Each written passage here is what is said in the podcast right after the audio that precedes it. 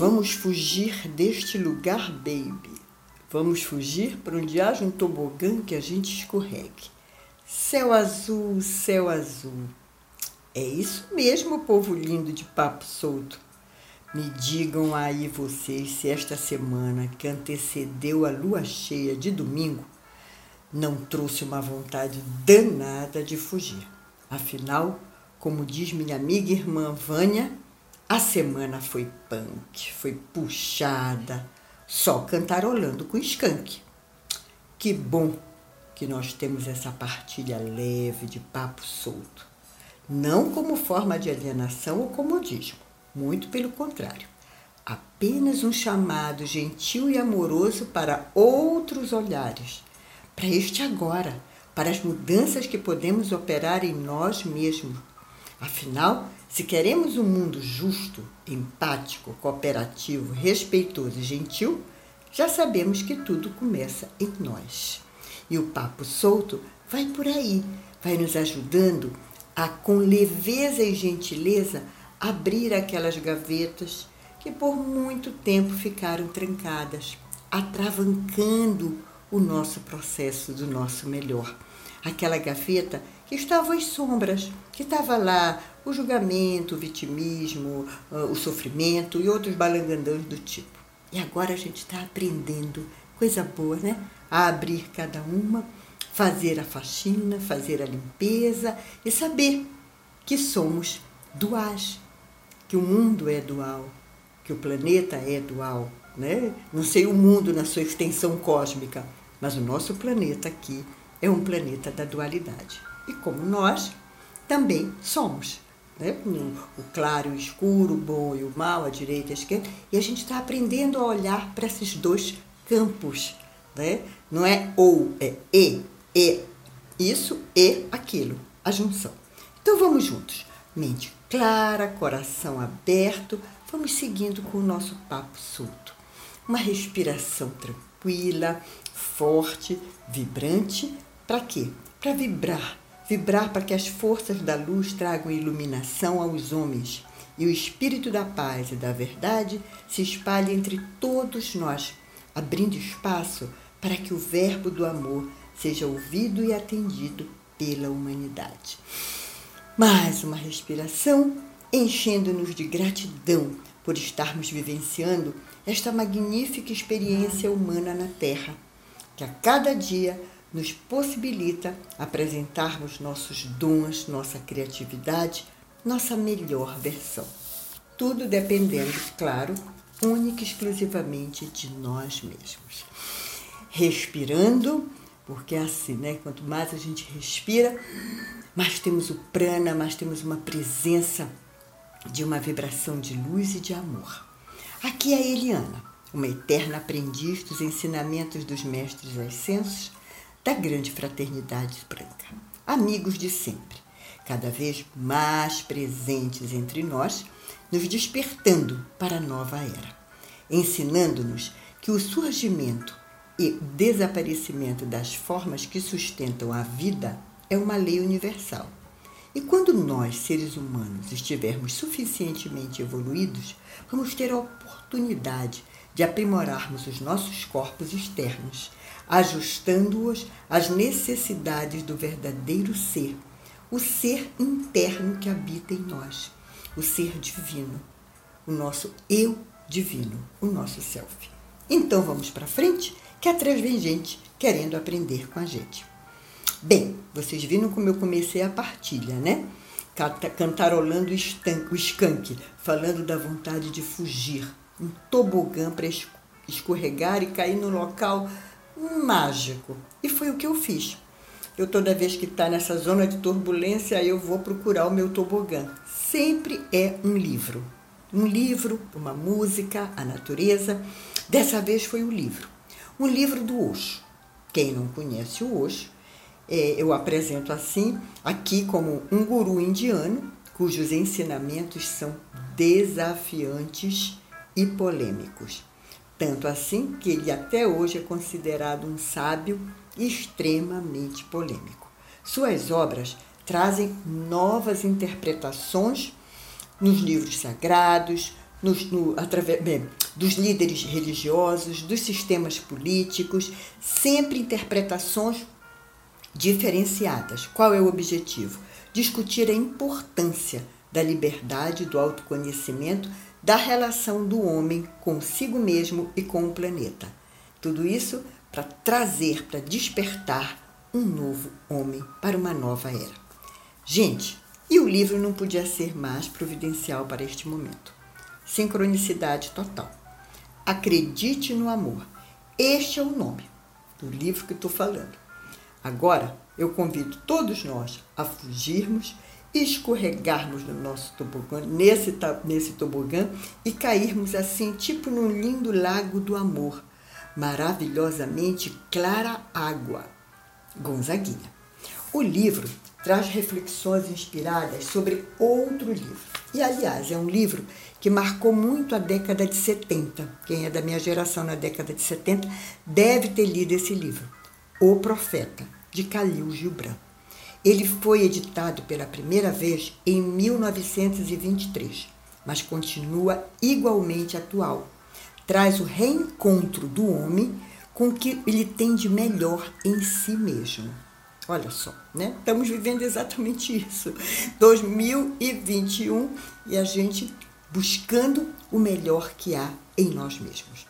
Mas voltando aqui para as reflexões do Osho, é, eu trago na nossa partilha mais o prefácio. Gente, o prefácio é tão lindo que quando eu ver assim, porque eu vou rascunhando, né? Vou escrevendo. Eu digo, isso aqui vai passar do tempo. Então, eu vou meio que me ater ao prefácio mas que é lindo, que para esse momento a gente vai ficar ah, se deliciando, vai ficar leve, vai ficar realmente escorregando e flutuando, sabe? O tobogã e nas águas claras do Gonzaguinha, vamos juntos. Eu vou abrir aspas para ah, o prefácio e a fala do hoje. Vamos lá. Aspas.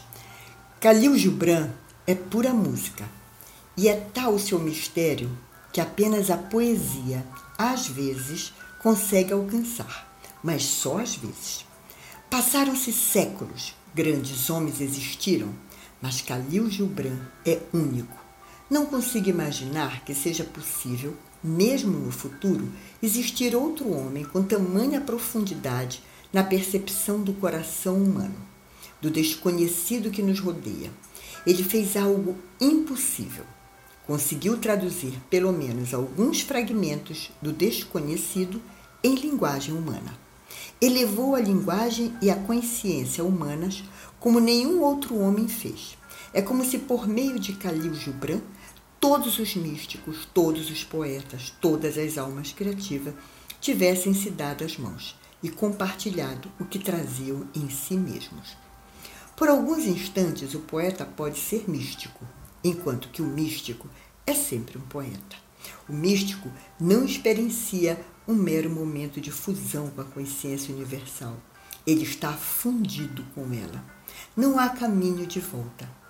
Todas as palavras parecem tão impotentes, nada parece ser capaz de transformar a sua experiência em qualquer forma de comunicação.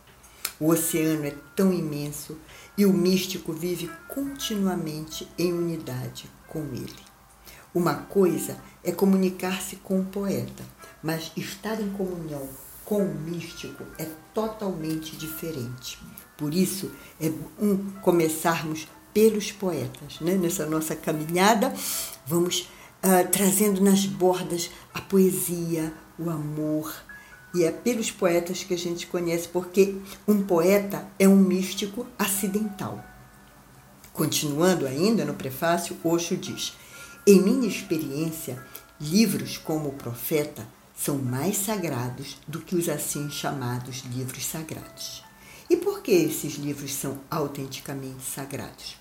Não conseguem criar uma religião em torno de si, não oferecem a você nenhum ritual, não oferecem nenhuma disciplina, não apresentam nenhum mandamento. Apenas permitem que você tenha um lampejo da mesma experiência que aconteceu com eles. A experiência completa não pode ser traduzido em palavras, mas quem sabe apenas uma pequena parte. Talvez não a rosa inteira, mas algumas pétalas. Elas já são provas suficientes de que a rosa existe. Sua janela precisa estar aberta, de modo que a brisa às vezes possa lhe trazer pétalas. Na verdade, essas pétalas que chegam ao seu ser através da brisa são convites desconhecidos. A existência está lhe, lhe fazendo um chamado para uma longa peregrinação.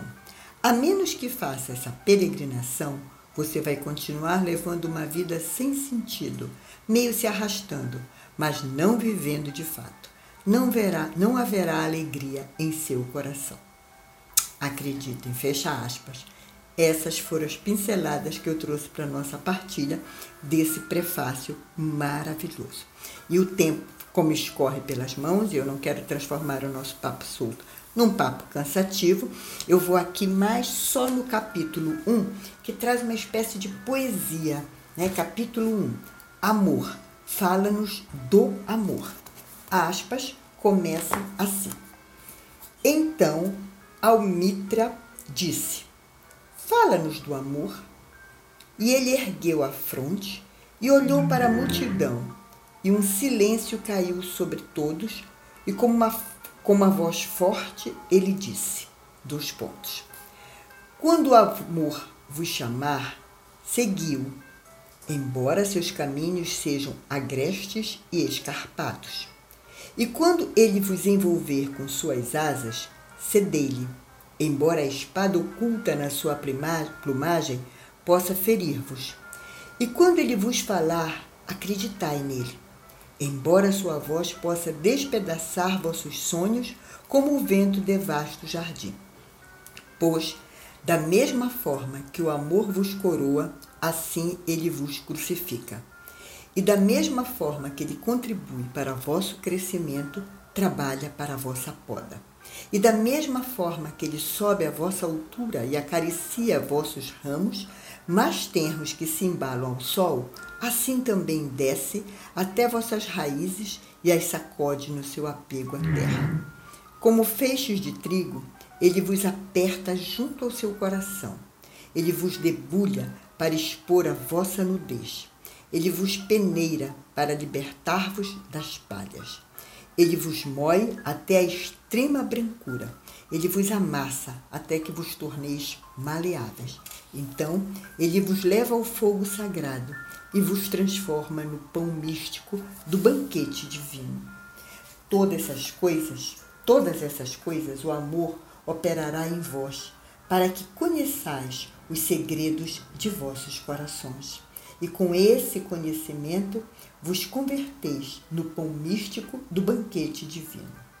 Todavia, se no vosso temor procurardes somente a paz do amor e o gozo do amor, então seria melhor para vós que cobrisseis vossa nudez e abandonasseis a eira do amor, para entrar num mundo sem estações, onde rireis, mas não todos os vossos risos, e chorareis, mas não todas as vossas lágrimas. Fecha aspas. Gente, para mim, assim, é emocionante. Eu fico mais feliz ainda de estar partilhando com vocês. E aqui mais um trechinho que segue após esta leitura. Continuando aqui hoje, aspas. Quem compreendeu o significado da vida só dialogou com quem compreendeu o amor, pois o significado da vida é o amor. Pouca gente se deu conta de que o amor é a nossa chama. O que nos mantém vivos não é o alimento, é o amor. E ele não só nos mantém vivos, como também nos oferece uma vida de beleza, verdade, silêncio e milhares de outras preciosidades. Veja, o mundo pode ser dividido em duas partes. O mundo onde tudo tem um preço e o mundo onde o preço não tem sentido nenhum. Ali onde o preço não é relevante, os valores aumentam. O preço é para coisas inanimadas. E a vida não reconhece o que é inanimado. Mas o homem continua ignorando essa simples verdade. Ele até tenta comprar o amor. Lembre-se, a menos que você adentre um mundo de valores em que nem dinheiro, nem poder, nem respeitabilidade sirvam para coisa alguma, você não há de ter uma vida autêntica. O sabor da vida é o amor. Contudo, como o homem está muito habituado a comprar tudo, ele se esquece de que o próprio esforço para comprar algo que não pode ser adquirido é um assassinato. O amor é muito delicado, sagrado. Ah, então, queridos, olha, eu vou parando por aqui, porque essa reflexão, essa partilha, ah, eu amei. Espero que vocês também tenham gostado, tenham aproveitado esse tobogã, tenham aproveitado essa leveza, essa respiração, né, esse movimento rítmico que a gente tem tão natural e de tanta beleza, e é a vida. E é isso mesmo. Então, que o amor continue permeando cada vez mais a nossa vida. E quando a gente sentir assim, que o tempo está turbulento, está difícil, né, que as coisas estão como que caóticas, vamos lembrar do nosso papo solto, da teoria do caos, que dela vai sair uma nova ordem. Quanto maior o caos, maior uma nova ordem. E a gente vai aqui tecendo né, o trabalho da aranha, vamos tecendo essa teia maravilhosa, miraculosa, linda para todos nós. Então, se você gostou, curta, compartilhe, comente e vamos que vamos fazendo essa roda girar, esse espaço lindo nosso girar. Eu sou gratidão, gratidão sempre. Deixo um beijo enorme, vibrando para uma semana mais uma semana mais tranquila, a partir do papo solto das nossas reflexões. Gratidão, gratidão sempre. Um beijo e até mais. Gratidão sempre.